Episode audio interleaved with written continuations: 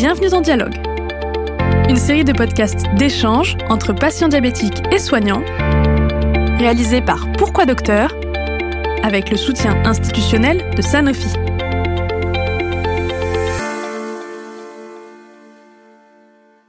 Pour l'épisode d'aujourd'hui, nous allons parler de la pratique d'une activité physique chez les diabétiques de type 1. Et pour cela, qui de mieux que Alizé Agier, championne du monde de karaté et diabétique de type 1. Bonjour. Je suis aussi avec le docteur Becca, endocrinologue, diabétologue, nutritionniste à l'Institut de diabétologie et de nutrition du centre à Chartres. Bonjour docteur Becca. Bonjour. Docteur Becca, vous accompagnez des diabétiques de type 1 dans quel type d'activité physique en fait? Moi je dirige une association qui essaie de démontrer qu'en effet, ce n'est pas parce que j'ai du diabète de type 1 que ma vie doit s'arrêter, que je dois me cantonner à des choses qui sont certes sympathiques encore une fois, mais peut-être pas du tout de ma génération. Et on a essayé de montrer qu'à travers des exploits sportifs, les patients diabétiques pouvaient en effet se frotter à toutes les grandes épreuves du monde qui les intéressaient. Ce qui veut dire qu'on a commencé par des patients qui étaient sédentaires des T1, à qui on a proposé de s'entraîner pendant six mois pour préparer un marathon, ce qu'ils ont fait, ils ont fait le marathon de New York. On a enchaîné ensuite sur des trails, on a enchaîné après sur des grandes courses comme justement tout ce qui est ultra trail, 100 km et 100 km de Millau, euh, les 100 km de trail. Et puis, euh, s'est aperçu en effet que ça fonctionnait très très bien, mais qu'il y avait aussi d'autres disciplines qui étaient jusqu'alors déconseillées pour les patients des T1, comme notamment la nage en eau libre. Et avec une équipe, on a traversé la Manche en nageant, bien sûr, en natation, avec une équipe de, de DT1. Et puis là encore, on s'est aperçu qu'il y a encore beaucoup de fédérations qui interdisaient aux patients diabétiques de faire la haute montagne. Donc on est parti monter le sommet du Kilimanjaro. Et puis récemment, on revient avec des patients diabétiques de type 1. On est revenu sur les sommets de la Napurna, puisqu'on est monté à 5500 mètres avec ce qu'on appelle des boucles fermées. Et puis là encore, on s'est aperçu qu'il y avait des fédérations qui étaient extrêmement réticentes et qui demandaient aux diabétiques des tas de contre enfin, qui proposaient aux diabétiques des tas de, contre-indications, notamment comme les, ultra-trails, comme euh, le marathon des sables, où vous êtes en autonomie pendant cinq jours dans le désert euh, marocain, sur les températures où fait 40 degrés, voire même quand vous partez sur, euh, sur la banquise. Et donc, on a monté une, une expédition sur le pôle Nord. On est resté cinq jours en autonomie avec des patients diabétiques de type 1 qui étaient absolument pas initialement sportifs, mais qui sont devenus, bien sûr. On a enchaîné sur la diagonale des fous entre elles et puis le, marathon des sables.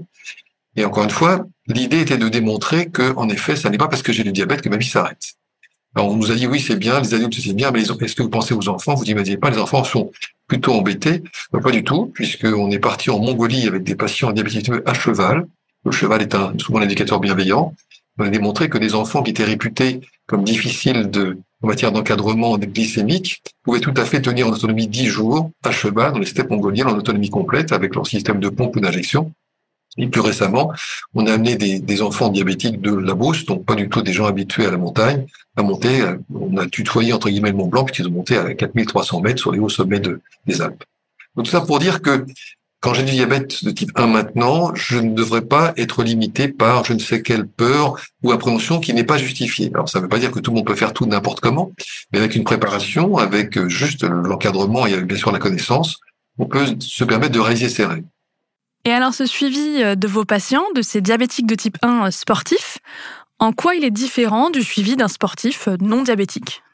Alors, d'abord, la prise en charge des athlètes, elle est de toute façon toujours individuelle parce que tous n'ont pas le, les mêmes capacités, tous n'ont pas les mêmes performances, tous n'ont pas les mêmes réactions par rapport à l'activité physique, quoi qu'il en fasse, notamment les athlètes de haut niveau.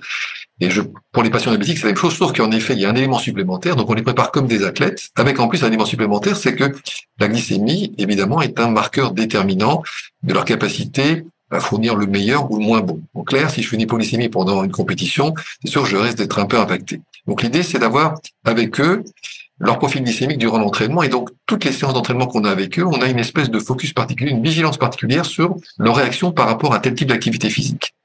Et ce qui est intéressant dans le diabète de type 1, c'est que tous ne répondent pas de la même façon. On pourrait imaginer que une séance de, vélo va faire baisser tout le monde d'un gramme ou de deux grammes cinquante. Pas du tout. Des gens chez qui c'est plutôt extrêmement productif et d'autres, en effet, ils vont pas baisser de, de grand chose. Ce qui veut dire qu'en fait, c'est pendant les entraînements, en fait, on dresse un profil de glycémique du patient et des activités qui lui conviennent et celles qu'il va falloir un petit peu muscler pour lui permettre comme ça d'économiser sa glycémie. Au contraire, de se dire, attention, dans ces conditions, il va falloir vraiment beaucoup travailler sur le resucrage. Donc, pour être parfaitement clair, la préparation d'un patient type 1 sur des grosses activités physiques, c'est d'abord, encore une fois, comme la préparation d'un athlète habituel, avec en plus une un focus parce qu'on a la chance d'avoir maintenant des capteurs de glycémie qui nous renseignent non seulement sur le plan, enfin, au de, de, de l'effort, mais aussi avec des éléments prédictifs.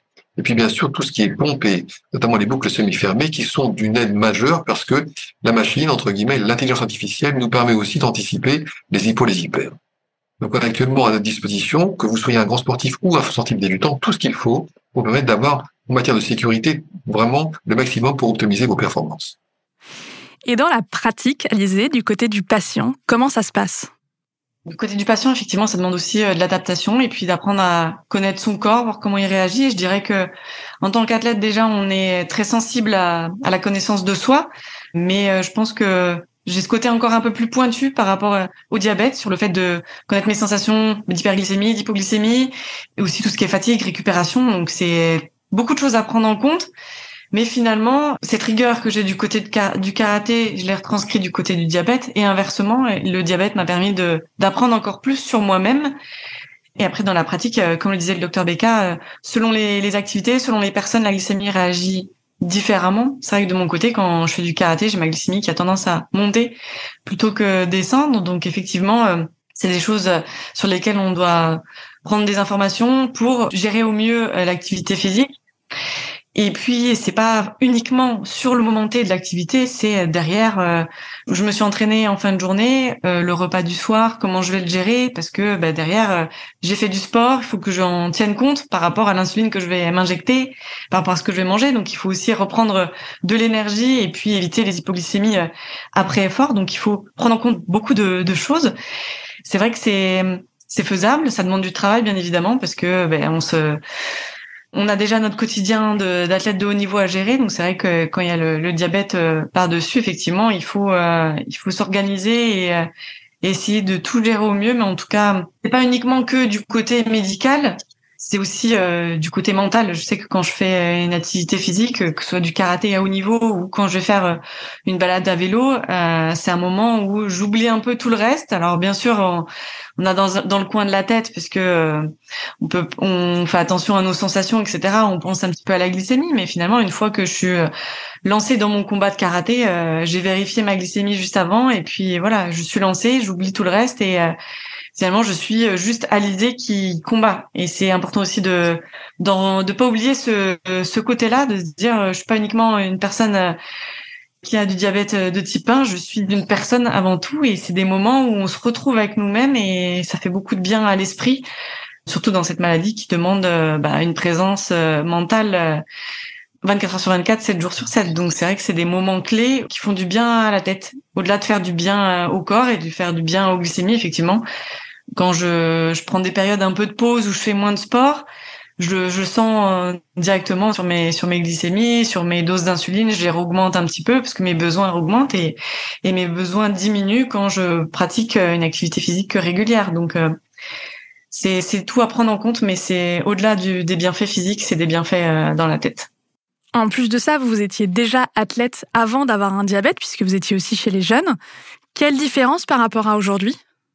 Alors j'ai envie de dire qu'on oublie un peu quand, comment c'était avant, euh, mais euh, dans les entraînements et dans le quotidien, au-delà de gérer euh, tout ce qui est euh, insuline, hyperglycémie, etc., hypoglycémie, dans mes entraînements, il n'y a rien qu'à changer finalement. Je, m'entraîne comme tout le monde, euh, voilà, je fais les mêmes séances c'est après on s'adapte euh, avant, pendant aussi, mais finalement euh, pendant l'effort, je suis aussi une personne euh, voilà lambda qui pratique son activité. C'est important aussi de d'être traité comme tel au-delà de oui il y a cette notion on fait attention par rapport à la glycémie, mais quand quand je fais mon activité physique, je suis lancée et je suis je suis comme tout le monde.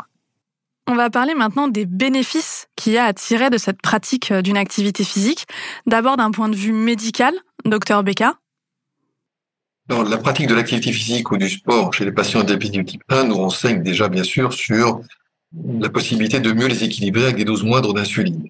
Et puis, évidemment, cette rigueur qui s'impose avec les entraînements leur permet aussi d'être beaucoup plus rigoureux pour notamment les, on a souvent des, jeunes qui sont un peu moins observants sur la surveillance glycémique.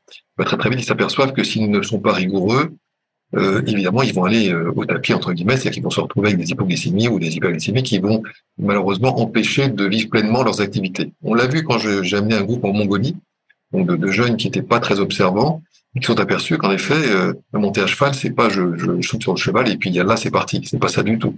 C'est on s'occupe du cheval, il faut le brosser, il faut le préparer, etc. Et c'est en fait la même préparation. C'est-à-dire que quand vous avez comme des diabétiques, bah, il faut d'abord vous laver les mains, faire un contrôle glycémique avant de se mettre à table, préparer la suite, etc. Bah, c'est la même chose pour un cheval. Donc le cheval est très vite apparu comme un indicateur bienveillant. Et donc c'est ces jeunes qui paraissaient euh, un peu comme des têtes brûlées sont aperçus que s'il n'y a pas de rigueur, s'il n'y a pas quand même des choses, un rituel à imposer, bah, je peux pas mener mes projets et je peux pas avancer. Et cette leçon de vie, qui est apportée par le sport notamment, où on apprend avant tout la rigueur, fait que tout simplement, ce que disait très justement Alizé, le diabète nourrit le sport, mais le sport nourrit le diabète entre guillemets. Donc la première chose, c'est d'apprendre cette rigueur et puis bien sûr de très vite apprécier les bénéfices métaboliques parce que quel est le médicament qui peut très facilement faire passer de 2 grammes à 1 gramme? Bah, Tout simplement l'activité physique. Vous prenez, quand vous êtes diabétique de type 2 décomprimé, ça va mettre du temps à agir. Vous prenez une heure de marche, le patient part à 2, grammes, il revient une heure après à 1 gramme, il vous dit mais c'est extraordinaire, j'ai pas pris de médicament, je suis contrôlé. Et pareil, les gens qui sont végatériens vous disent, j'ai diminué, quand je sais que je vais faire l'activité physique, je vais diminuer de 50% mes dosages et ça m'arrange parce que j'ai moins de risque de faire des hypoglycémies. Et puis le deuxième volet, c'est bien sûr la confiance en soi. Parce que, en effet, quand euh, vous êtes diagnostiqué d'habitude de type 1, bah, souvent vous êtes, euh, souvent en tout cas, c'est ce qu'on souvent se rencontre en consultation, on vous couconne, on vous dit non, ça c'est pas pour toi, on fait très attention à vous parce qu'on a peur quand vous êtes très petit, en tout cas très jeune, que vous fassiez des malaises ou que ce soit très compliqué. Mais là, vous vous apercevez qu'en effet, vous n'êtes pas diabétique, vous êtes d'abord sportif ou en, termes d'activité, et après vous avez du diabète. C'est voilà très très bon. Ok, mais ce qui prime, c'est la performance et ce que vous voulez faire. Et ça, ça vous remet dans le circuit l'idée que vous êtes capable. Et quand vous passez la ligne du marathon de New York, six mois après vous avez entraîné, vous pensiez, six mois auparavant, vous n'étiez juste qu'un patient handicapé par votre diabète, vous apercevez que les Américains vous prennent dans les bras, qui vous disent, you did vous l'avez fait. évidemment, la charge émotionnelle, elle est énorme. Et la charge mentale que jusqu'alors vous étiez parfois imposée, ou qu'on vous avait imposée, tout simplement diminue de moitié, voire pire. Donc ça veut dire que le sport, c'est une l'activité physique, c'est un très très bon moyen de rehausser l'estime de soi. Et donc, je pense qu'il faudrait systématiquement la proposer et l'encadrer, en tout cas de l'approcher pour tous les jeunes patients d'habitude Alors, Alizé, j'imagine que vous êtes euh, assez d'accord avec ce que le, docteur Becca vient de dire? Oui, c'est parfaitement, euh, parfaitement dit, effectivement. Euh. Et puis c'est c'est une source de motivation supplémentaire de se dire voilà je veux continuer ma passion pour telle telle activité physique que je faisais avant et puis se dire euh, si, voilà je j'essaye d'avoir cette rigueur et, cette motivation pour prendre soin de moi pour avoir des bonnes glycémies je vais pouvoir pratiquer mon activité euh, physique sereinement.